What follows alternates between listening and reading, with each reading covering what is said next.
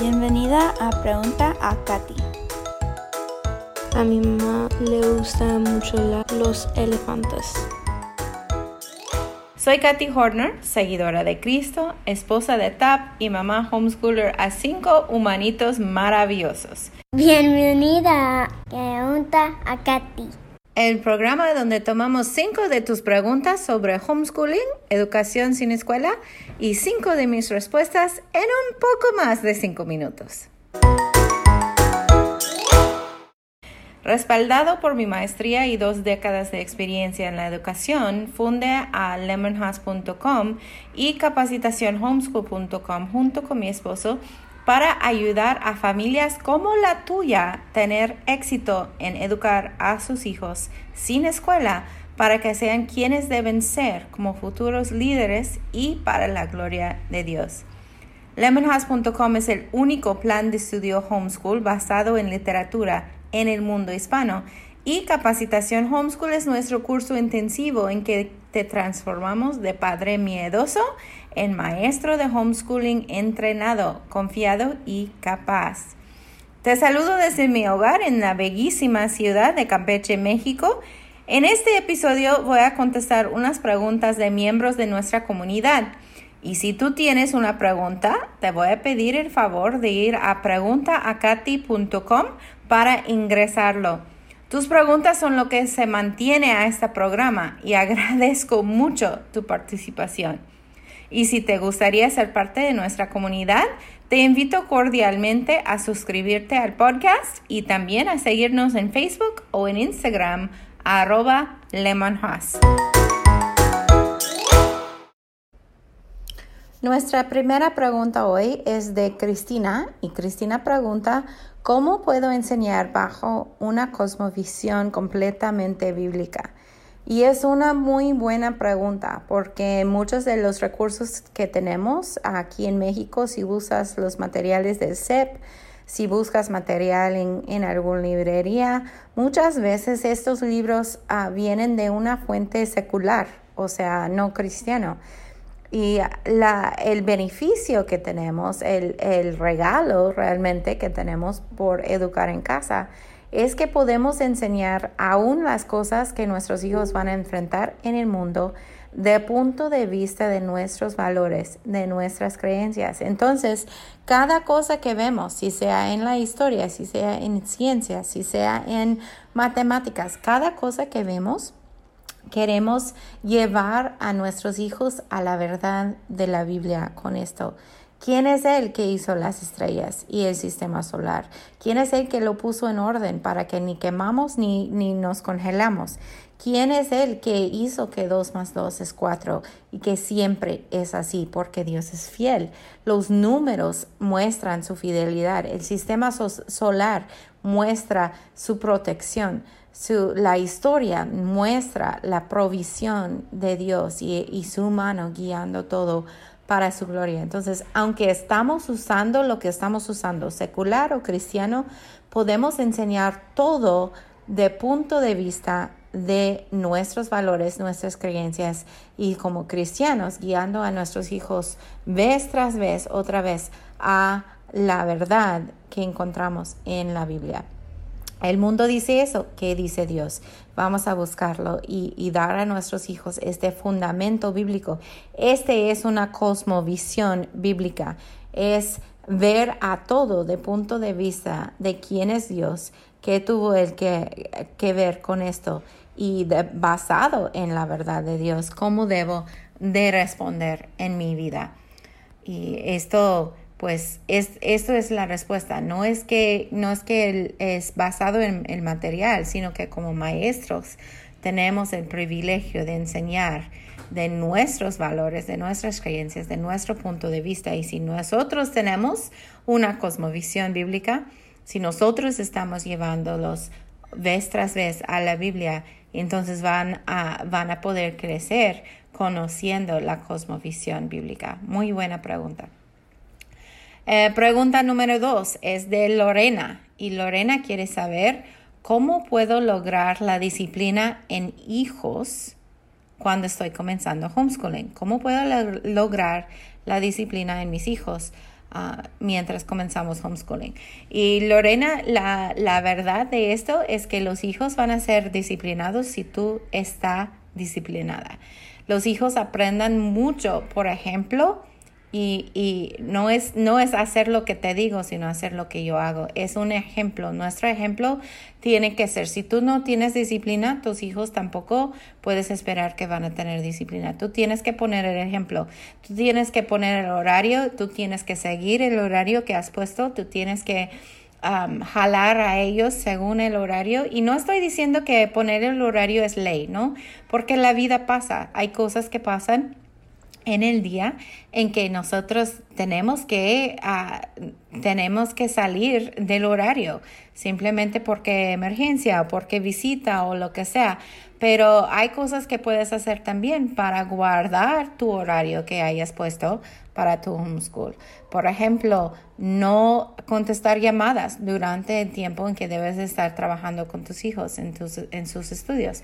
No tener el tele no tener prendida el tele durante esas horas, uh, no planear salir, no planear citas durante esas horas o planear las citas primero y planear tu horario de escuela alrededor de estas. Entonces es muy importante que como mamás nosotros llevamos el ejemplo de la disciplina y pues si, si quieres que tus hijos tiendan la cama, tú también tienes que tenderla.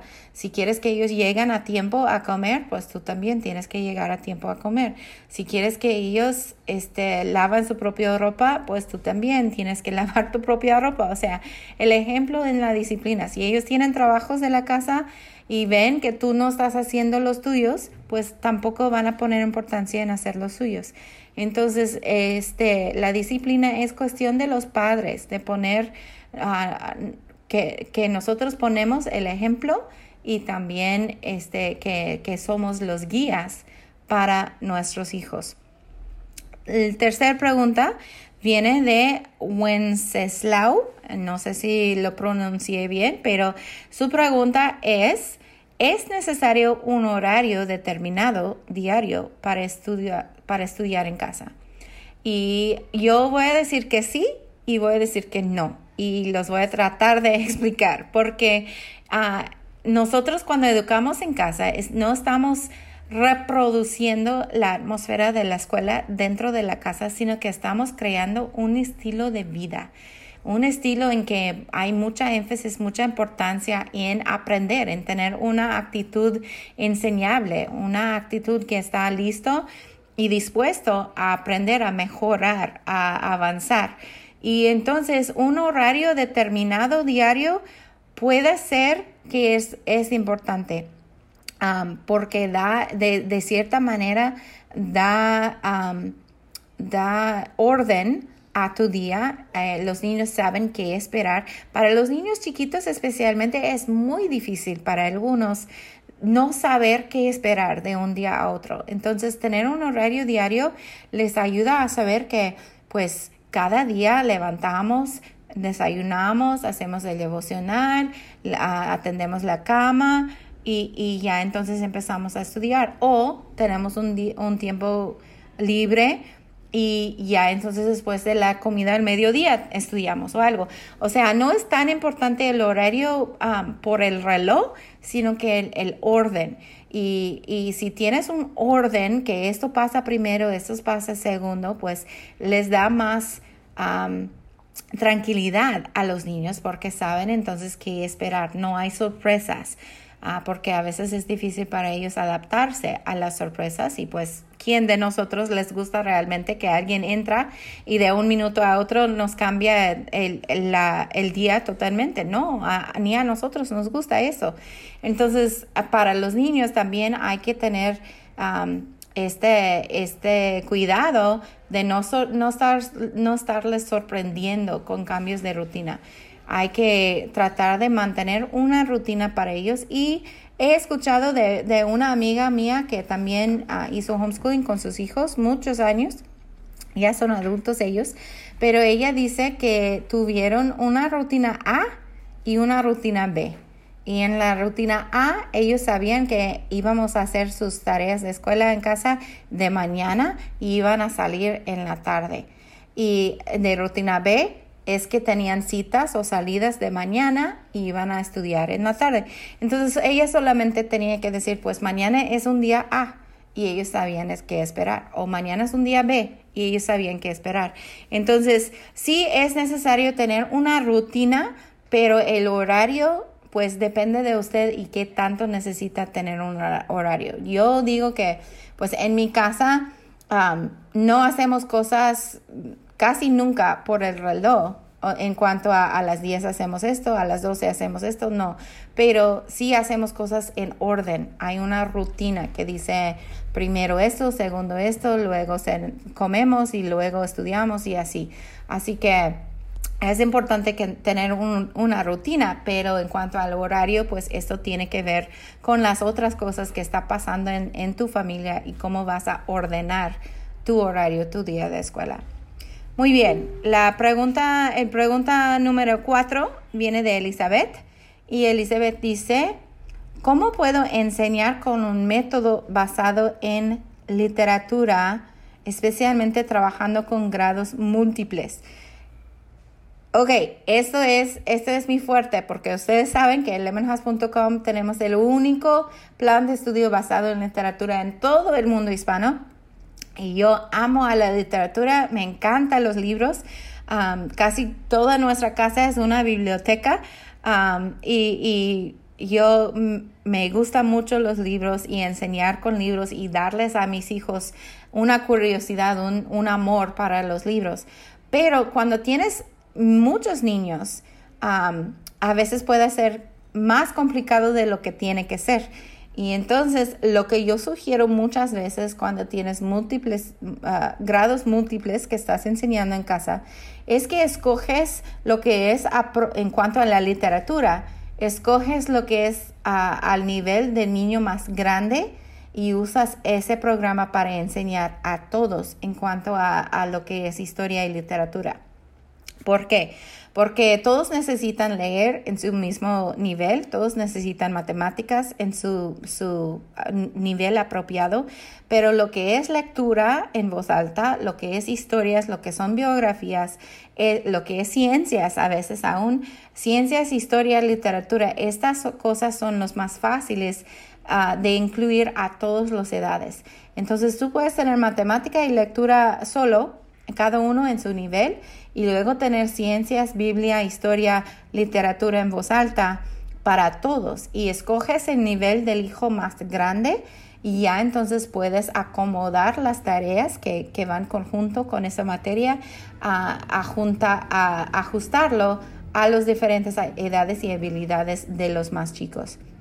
Entonces, el mayor ya está donde debe de estar, ya está haciendo retado, ya está, no está aburrido y pues con las tareas vas a, vas a ajustarlo simplemente a las edades más chicos en cuanto a, sus tareas o sus proyectos o cosas que van a entregar según la materia. Entonces, eso es como lo hacemos nosotros aquí en casa con cinco hijos y eso es como lo sugerimos hacer para nuestros clientes que tienen muchos niños también.